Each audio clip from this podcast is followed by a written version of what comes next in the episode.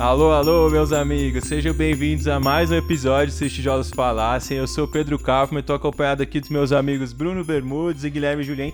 Hoje, Brunão, acho que é a gravação do estúdio mais especial que a gente já foi, isso aqui. Ah, gravação lounge, cara. Você tá sentindo o conforto aí da sua casa. Tenho certeza que você tá vendo. Falando, meu Deus, como assim? Ah, repa... é o. Se os tijolos repaginado. Fala aí, Pedro. Ficou chique. Conta pra gente o que, que a gente vai falar hoje. Bom, a gente veio aqui. Vocês viram que a gente veio numa clínica super aconchegante, né? É uma clínica de amigos nossos, amigos mais velhos lá da Santa Casa. E é um casal de dermatologistas, então é um episódio especial, um episódio duplo.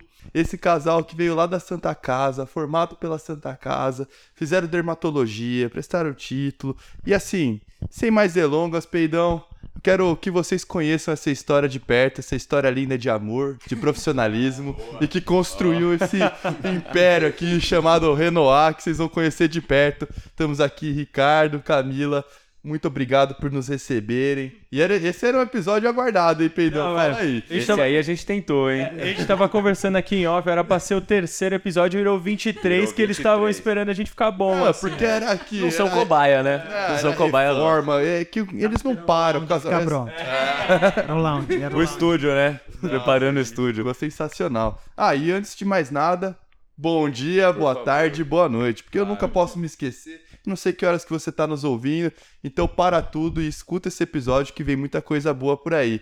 Camila, Ricardo, obrigado por receberem a gente. É, a gente costuma começar o episódio contando um pouquinho, pô, como é que foi escolher carreira médica? Para vocês isso foi uma escolha óbvia, vocês se conheceram quando? Acho que isso a gente Mas vai ter que perguntar. Antes de tudo, não, eu esqueci, pô. Eu tô deixando ela pra frente, mas você não vai. você tá deixando ela O pessoal tá mal ensaiado. Então eu vou te atrapalhar, então.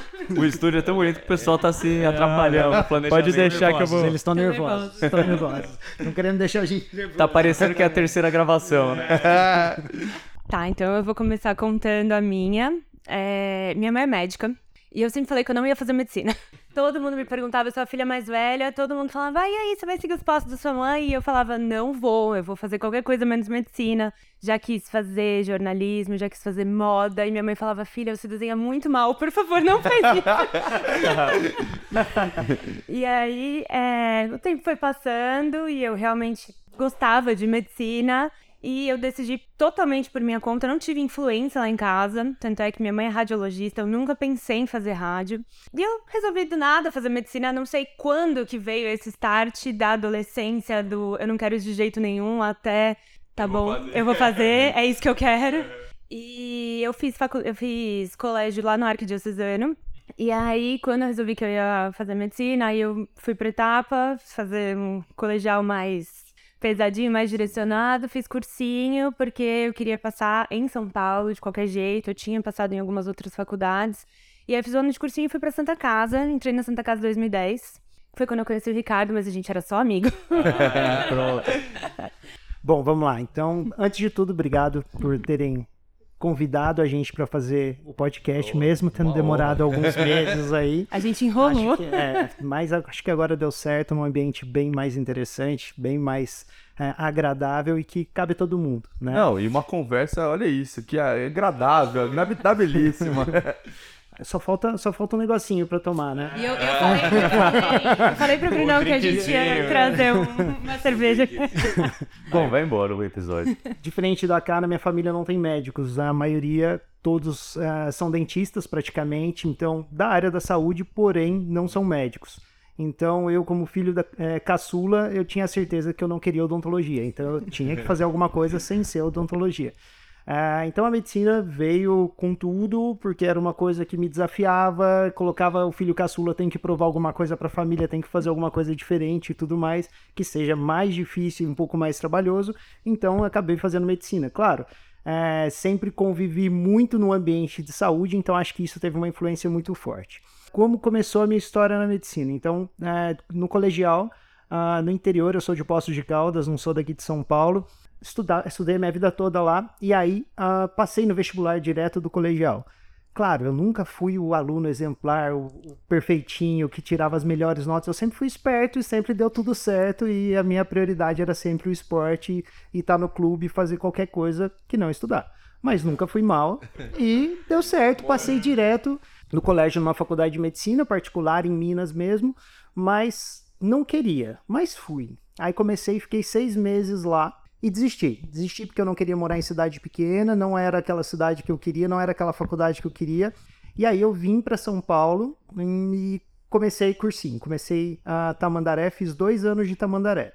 No primeiro ano passei na Santa Casa, não quis, falei, não, quero, tem, tem que ser porco. Posso falar porco? Pô, lógico. Posso falar porco? Ele autorizou. que agora ofende, né? Ele autorizou. Que agora ele é um azão azinho, né? Então tá... É o papo do Brunão, tá diferente. Vai que ele tá rodando na neuro, chega com tudo engravatado. É, tá diferente, Não, que lá tá no diferente. HC. Olha por cima, assim, né? Bom, aí fiz o cursinho, passei na Santa Casa, não quis ir, passei em outras faculdades, não quis ir, fiz mais um ano de cursinho, eu tinha certeza que ia ser porco, não fazia nem questão da Paulista. Bom, de novo na Santa Casa, aí passei na primeira lista, vai, matricula, começa. Mas mesmo assim você vai, né, com aquela, poxa, quase ali de novo, é, e aí demonstrei interesse por Ribeirão, tinha chance de ir para Ribeirão. Aí naquela época, tem tanto tempo, né? 2009, se você fosse chamado, você tinha que é, é, ir para a vaga, senão você perdia a vaga da Santa Casa e de Ribeirão. Bom, faltaram 12 e fiquei na Santa Casa. Mas meu desespero no final era, e agora que tá chegando a lista de Ribeirão e eu não quero sair da Santa Casa, né? Porque depois que você entra e fica ali, você já desespera e não, não quer mudar. Então, fiquei, deu certo. Ah, que legal. Que boa parte já conhece, mas é, Não, legal. muito legal a, a história de vocês. E como é que foram fluindo as coisas na faculdade pra vocês chegarem no final do sexto ano? Pensando, putz, não, eu quero fazer dermatologia. Vocês se conheceram quando? Como é que foi isso? Bom, é, eu entrei, entrei com a, com a 48 em 2010. Caloura, perdida, não sabia nada de nada. Eu achava que eu queria ser pesquisadora, eu achava que eu queria escrever trabalhos científicos, queria seguir para área de oncologia e tudo mais. E aí, não tá, eu até que não vou nem falar que eu não tava estudando, mas assim, eu tava estudando de uma maneira totalmente errada, péssima.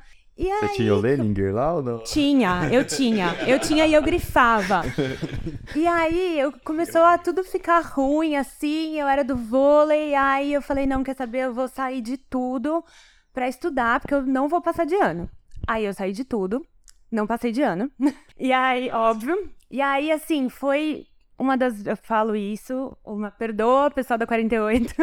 Mas, assim, foi uma das melhores coisas que aconteceu na minha vida, porque deu um reset na minha vida. E, assim, se eu tivesse. Se tivesse dado tudo certo, eu ia ser aquela pessoa que ia ter continuado sem ir nos eventos, porque o final de ano foi isso. Será que pra eu passar de ano eu preciso parar de ir nos eventos, sair do vôlei, não fazer as coisas?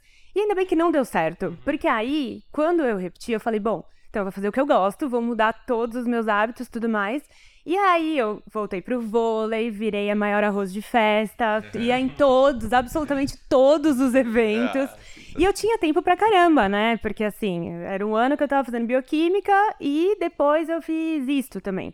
Então, assim, tinha um monte de tempo sobrando, tava fazendo, ficava na academia duas vezes por dia, tava fazendo trabalho científico, participei de muita liga e fui do DC, eu fui diretora científica, sei lá que cargo que eu era no DC.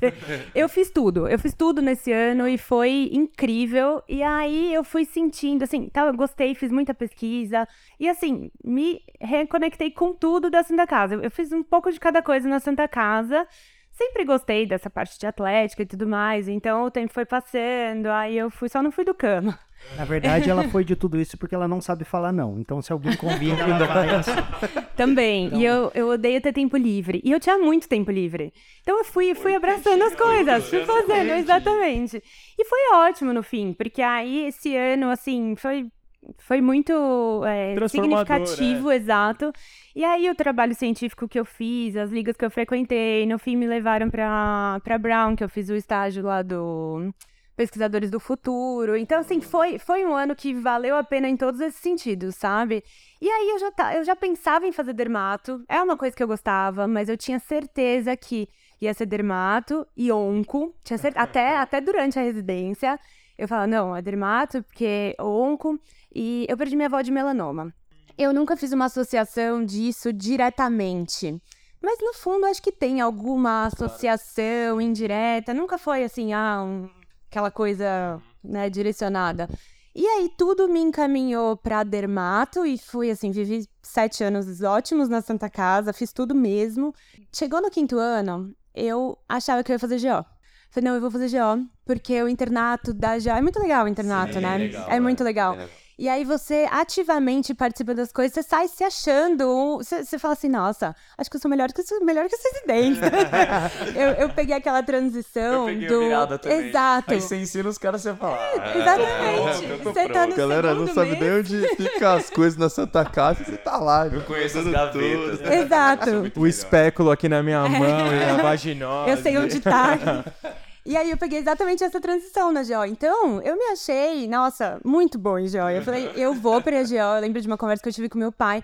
Falei, não, pai, se eu tivesse que decidir agora, fazer o X agora, eu faria GO. Só que aí baixou um pouco a poeira, eu fui pra outros estágios, pensei melhor e falei, não, sempre quis dermato, tava entre os dois, vou continuar na dermato. Eu sempre gostei muito de tudo. E aí, então, a minha, é, minha trajetória na dermato veio desde essa época aí que eu tinha, não tinha nada pra fazer. Eu entrei na Liga de Hanseníase e fui presidente de não sei o quê, fiz trabalho na, na UBS Barra Funda, eu fiz uma trajetória na dermato, em paralelo com outras que eu gostava, sabe? E aí foi aí que eu, que eu entrei legal. na dermato. Do Ricardo é um pouquinho diferente. Bom, você falou que você gostava de, de, de treino, né? Não, a Você minha faz- vida não mudou muito do colégio pra faculdade. Eu, entrei, eu fiquei na faculdade com a mesma rotina que eu tinha no colégio. Então, vou falar que eu fui um excelente aluno, mais dedicado, que sabia tudo e que tirava excelentes notas. Não. Sempre foi suficiência. Se eu tinha que ter um 7, era o 7 e tá tudo Isso bem. aqui ele E eu 7 a tinha- 10. Se eu tinha direito a pegar a primeira época, a segunda época, o que fosse, a gente ia lá conforme possível pra dar certo. Deu certo, então tá bom.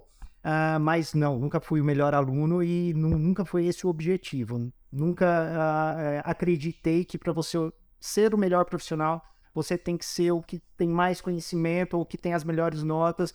Cara, é quem tem melhor jogo de cintura, quem sabe se virar melhor e resolver situações totalmente inesperadas. Para mim, esse é o melhor profissional que pode existir no mercado. Bom, mas aí foram anos e anos de atlética, de esporte. Eu entrei, a- a- até tem um grande amigo, Ivan Marchetti, da 45. Foi o primeiro a me receber ali na- no dia que os calouros chegam, na matrícula. E ele era vice-presidente da Atlética na época. E a primeira coisa que eu perguntei para ele foi: como posso fazer parte da Atlética? Óbvio que naquela época, quando eu podia, quando podia, né? Primeira coisa, eu tomei um come bizarro, né? Um, um esporro absurdo, você tá louco, quem é você? E por aí vai. Mas ok, deu tudo certo, a gente é bem amigo. Mas foi isso. Então, já, como eu já jogava antes, já era atleta antes, já dei sequência, já entrei em todos os times que podia e mais um pouco. Então, no início, fiz parte de três esportes: do atletismo, que eu era do peso, que fazia o dardo e tudo mais, eh, do tênis e do, do hand. Mas o ombro não dá conta, né? Então, a gente vai ah, aos poucos. no ombro. A gente vai cortando aos poucos aí, e aí fiquei no hand até o fim, que sempre foi o meu esporte e por aí vai. E aí, como foi escolher a Dermato? Cara, eu nunca passei perto da Dermato durante os seis anos de faculdade, justamente para não me conhecerem e eu chegar lá, quem sabe, queimado, né? Porque não é o melhor perfil de pessoa para você ter como residente, ainda mais numa residência que são poucas vagas e as pessoas se conhecem muito. É melhor você chegar um pouco low profile ali, né? Então foi isso. Mas Então- você já sabia que você já tinha esse interesse, mas Não. você afastava, ou nada, Não, zero. sim não, né? Ah, pra não falar que não tenho familiares ah, médicos, tem dois primos que são dermatos, mas não tenho tanta ligação com eles a ponto de pensar profissionalmente nisso. Ah, e aí, a dermato, ela existia, mas não era uma realidade. Eu entrei na faculdade pensando em fazer cirurgia para fazer plástica, no meio da faculdade pensei em vascular. A Santa Casa, a ortopedia, toda a parte esportiva encanta muito, então foi uma coisa que, ah, que pesou ali, quem sabe, né? Então, minhas, minhas poucas publicações foram na, na ortopedia durante a graduação. Ah, mas chegou no final, no internato, meu primeiro internato também foi GO. Então, peguei aquele fim de ano ali, a gente eh, rodava na época em dezembro. Eh, dezembro e janeiro nós rodamos na GO. E, cara, foi fantástico, porque eu, tipo, isso acho que não é nenhuma realidade hoje. Eu fiz 17 partos normais durante o quinto ano. Não é realidade. Claro, é, tal- eu falo que eu só não fiz GO porque o dia que eu ganhei uma cesárea das residentes, que elas falaram, não, você vai fazer uma cesárea de pele a pele, vamos lá, a gente vai estar do seu lado. A, a coitada da chinesa que tava parindo teve uma ruptura uterina e a chefe já entrou, já secou todo mundo. Eu perdi Tiro interno. Então, beleza. Acho que esse foi o motivo. Mas ok, aí eh, passou todo o internato. E aí acho que é uma coisa que a gente vai conversar daqui a pouco também. Uma das coisas que me fez pensar em especialidade foi qualidade de vida.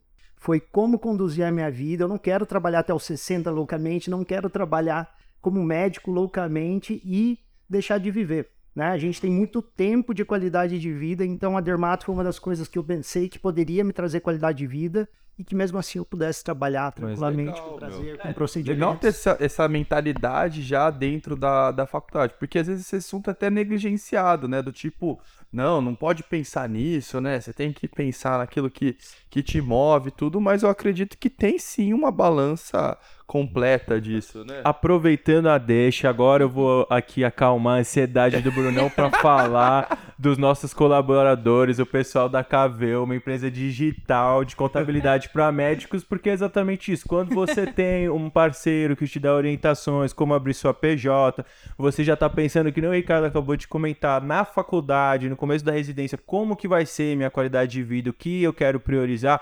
É super importante que você tenha alguém que possa te instruir a termos Com de você tomar as decisões de forma correta, de você não ficar batendo a cabeça na hora de abrir o seu PJ. ou dar- Então, pô, será que e era isso até acho que o, o próximo passo das nossas perguntas aqui, visto essa questão toda de já ter a escolha da especialidade, de ter tido uma escolha bem racional, no seu caso, Imagino que vocês entraram na residência, não foi o caso de ter que sair dando plantão, enlouquecidamente fora, ou foi. Mas foi. Foi, é. Como, como é que foi isso? Depende dos seus objetivos, porque recém-formado calcula em plantões. Né? Exato, Tudo é tudo, calculado em plantões. Mas aí, Cássio, você tava falando então, pra você foi plantão pra caramba quando você se formou? Foi pra nós dois. Depois o Ricardo vai comentar que você vai ver que Sério? Mesmo Sério. na residência da Dermato? Mesmo na residência. Assim, é, eu, como o Ricardo bem disse, eu não sei falar não e eu odeio ter tempo livre.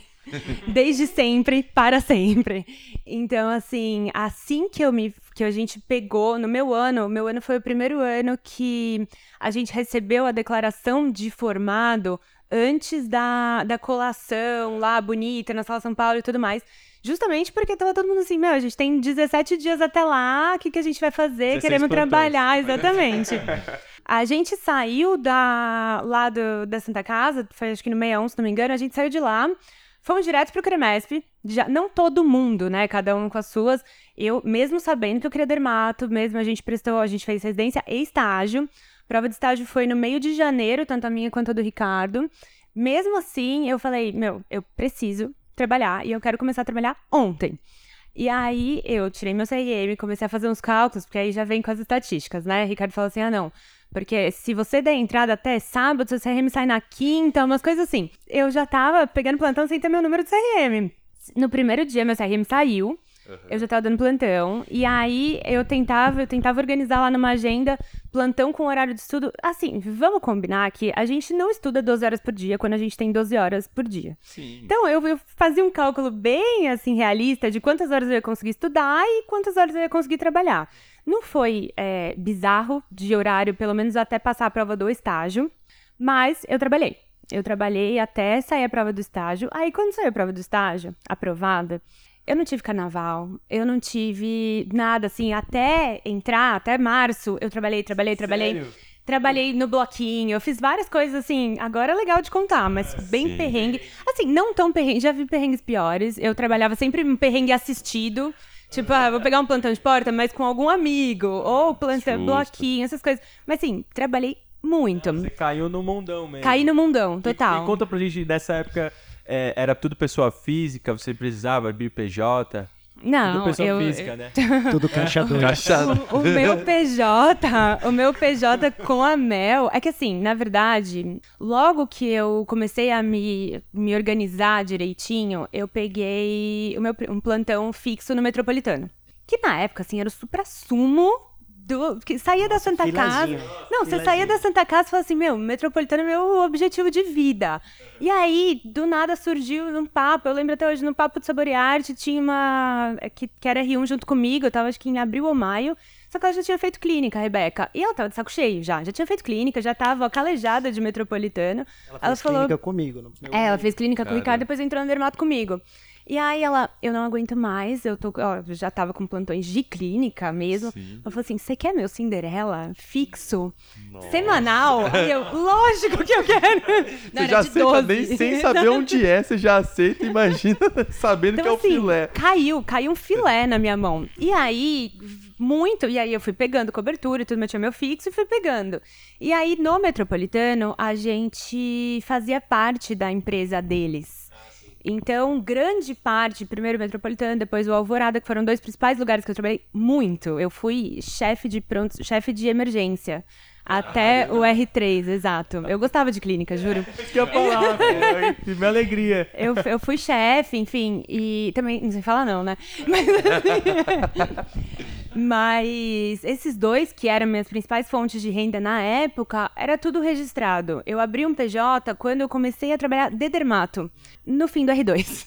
E aí eu precisava de um PJ, aí na época eu abri, tinha algumas coisas até de clínica que eu precisava, mas foi mais por conta da dermato. Mas o caixa 2 mesmo foi lá no comecinho. E algumas coisas esporádicas. Surgia assim, a gente fazia, mas desde o, desde o começo eu tinha no meu imposto de renda coisas de verdade, assim, sabe? Então, talvez uma exceção, mas foi um ano que Gente, as se a coisas Receita mudaram. Federal bater aqui por É. isso. Não, gente, Mas agora tá tudo em ordem. agora tá né? tudo tá tá tudo, em sempre esteve tudo em ordem. E, e, e aí, como é que foi, então, essa questão de vocês dois juntos? É, porque- Calma, Não, demora. mas calma. Demora Você tá com muito, você você tá, muito ansioso. Você quer a fofoquinha. É disso- Tá querendo a fofoquinha muito rápido. É disso que o povo quer saber. Vocês vão ter essa informação, mas a Renova veio antes disso, então. Não, mas eu quis dizer não só no, no relacionamento pessoal, mas realmente profissional, assim. Quando vocês começaram a trabalhar juntos como dermatologistas, como é que foi começar a carreira de dermatologia? Porque, assim, é um, fato é que um monte de tijoletes e tijoletes por aí que a gente sabe que querem. Dermato é uma das especialidades mais procuradas, por isso que sempre que tem um dermato na jogada, é um dos episódios mais escutados pelo interesse normal da- das pessoas. Mas como é que foi pra vocês começar a trabalhar na área? Olha, eu vou. O Ricardo vai falar isso logo mais, mas assim, ele, ele sempre me puxava, né? Foi inclusive isso que juntou um pouco a gente. A gente sempre teve muito amigo em comum. A gente nunca foi tão amigo, mas assim, é, tem muito 49 no Balão Humano. E é o Ricardo, 47, o único, e depois vem toda a 49, e são todos os meus amigões. Então a gente tinha muita amizade. Tanto é que a gente passou um Réveillon juntos em 2016, porque foi na casa do Preps, e aí o Ricardo era amigo do Preps, enfim. Então tinha muita amizade ali, sabe? Mas a gente amigo mesmo foi muito quando começou essa questão profissional mesmo. Porque o Ricardo queria dermato, eu já sabia que eu queria, mas eu era, tava no quarto ano, quando ele tava no sexto. E aí ele entrou, eu já tava lá, porque eu tava sempre fazendo alguma coisa lá.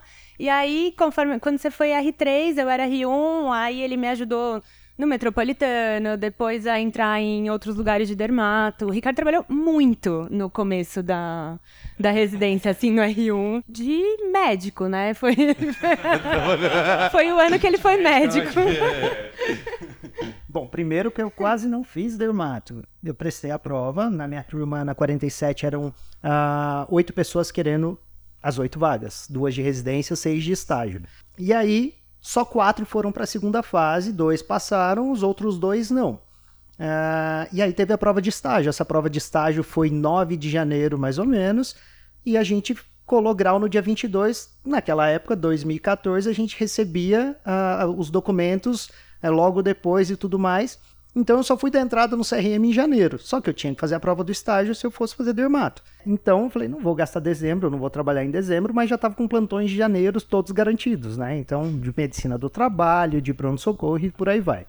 Mas a gente sai, e vocês sabem disso, encarando essa vida aí, que a gente não sai pronto para um pronto-socorro, para urgência, para emergência, não sai. Por mais que a gente é, seja formado em um hospital que tem tudo isso e, e de maneira absurda, a gente não sai pronto para encarar o mercado. É, bom, aí fui para a prova da Dermato. Primeiro que em 30 dias entre a primeira fase e a prova de estágio, eu resumi o tratado inteiro de dermatologia no computador. Eu morei no 61, então quem passou lá em 2014 me viu lá.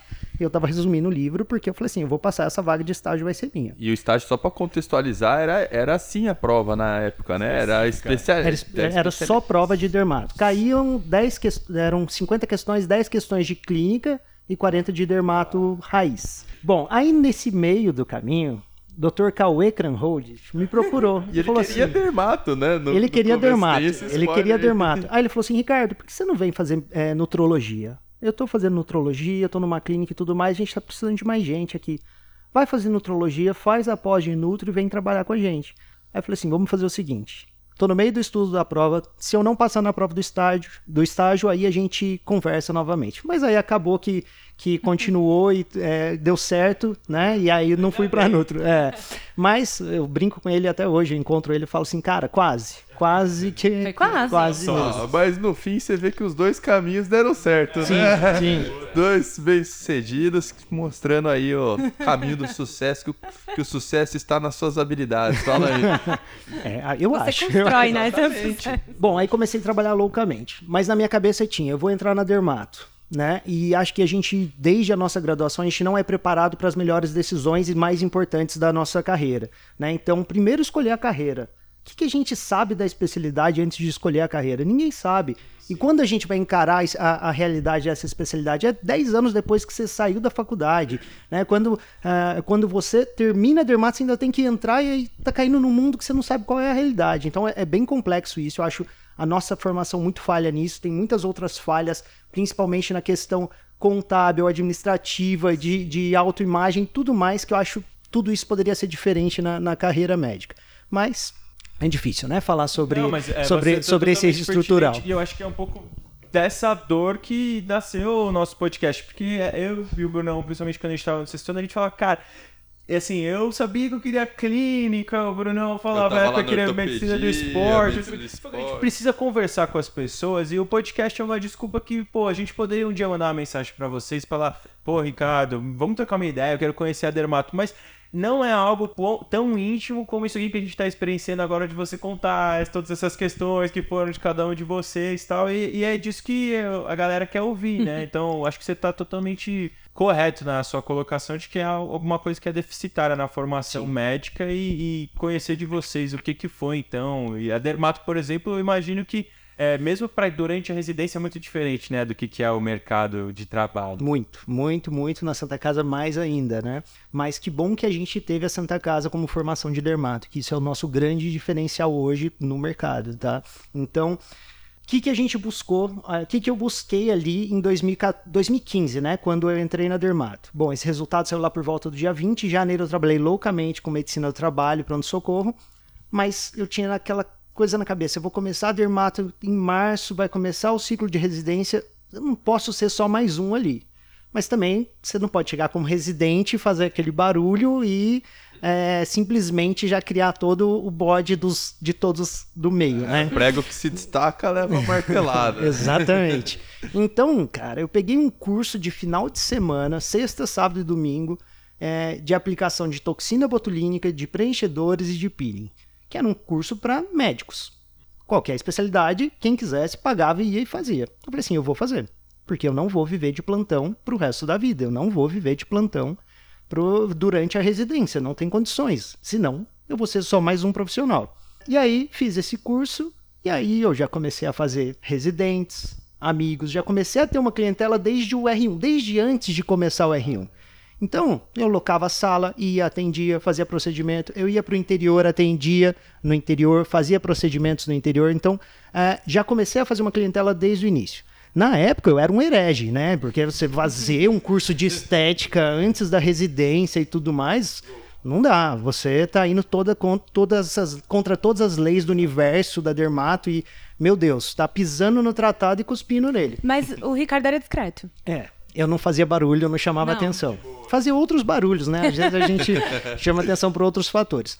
Mas começou a residência, meu primeiro ano, né? é, igual ainda é hoje, é um ano de clínica médica. Um ano que basicamente eu morei no hospital metropolitano, porque eu tinha meta por mês de quanto eu precisava ganhar. Ainda mais no estágio, né? Porque para que a gente conversou acho que sobre isso, mas para quem não pega essa parte assim do que significa ser, né, fazer o estágio, fazer a residência, basicamente no caso da Dermato a carga horária é a mesma, o que muda é que a residência você tem a bolsa lá do MEC ou da Santa Casa, do Ministério da Saúde e do estágio você paga no início do ano ali, né, uma parcela que na verdade, pelo menos na Santa. Casa é, até hoje é algo simbólico, mas fato é de que você tem. Você não recebe nada da Santos, então você tem que dar esses pulos, né? Você parte do menos 3 ali, né? Porque você não tá ganhando, você vai ter que ganhar de alguma forma.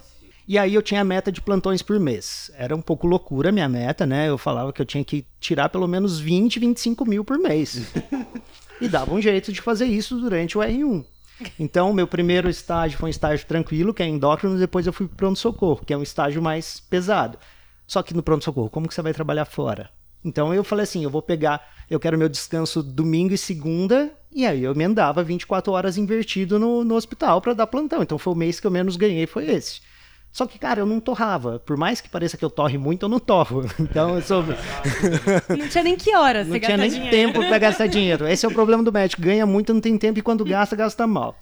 É, então, é, guardei muita grana. Já fiz curso de investimento, comecei a investir. Tinha os caras da minha turma que também tinham essa pegada. Então, tinham muitos que estavam nas Forças Armadas. Então, todo mundo guardava grana, todo mundo investia, trocava muita informação.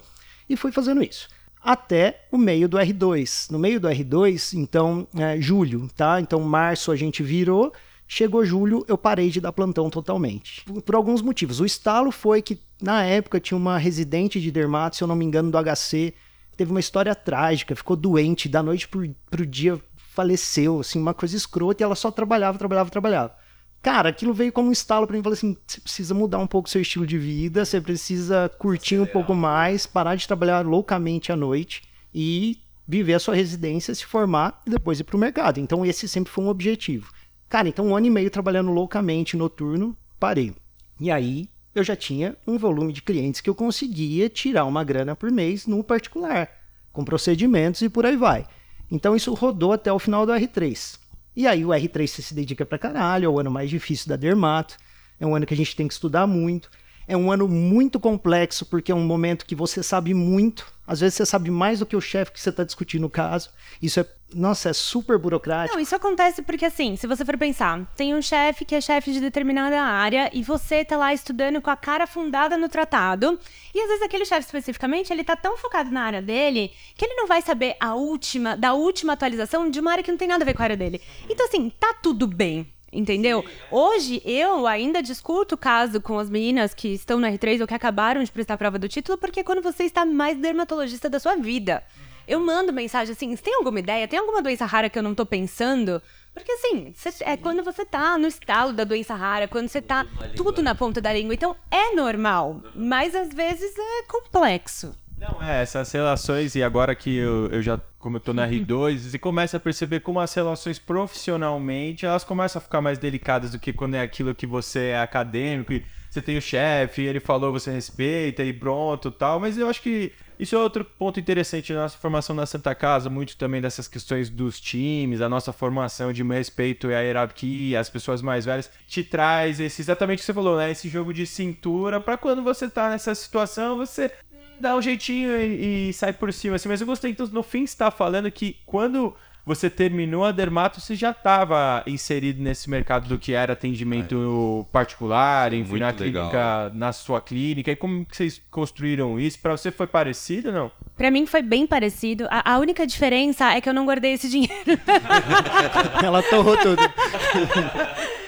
Eu, eu não tinha toda essa esse gás que ele tinha, eu não dava tanto plantão quanto ele dava. Eu fazia, pegava uns, uns trabalhos bem ruins, assim. Então, se olhava o saldo final, você falava, meu, não é possível que eu trabalhei tantas horas pra isso. Pegava, né, umas coisas, mas enfim. Gastei tudo, viajei pra caramba, pegava. Eu tinha duas férias no- no- nos meus três anos de residência. Uma era férias, férias, e eu escolhi a minha licença congresso pela duração, porque o Alan. Será que o Alan ouve? Oi, Alan. um joinha pra você aqui, ó. O Alan não deixava a gente pegar uma semana se o congresso tinha três. Se fosse quarta, quinta e sexta, ele deixava você pegar a terça. Ele não te dava a segunda. Então, assim, gente, às vezes congresso na Austrália, você não vai, sabe?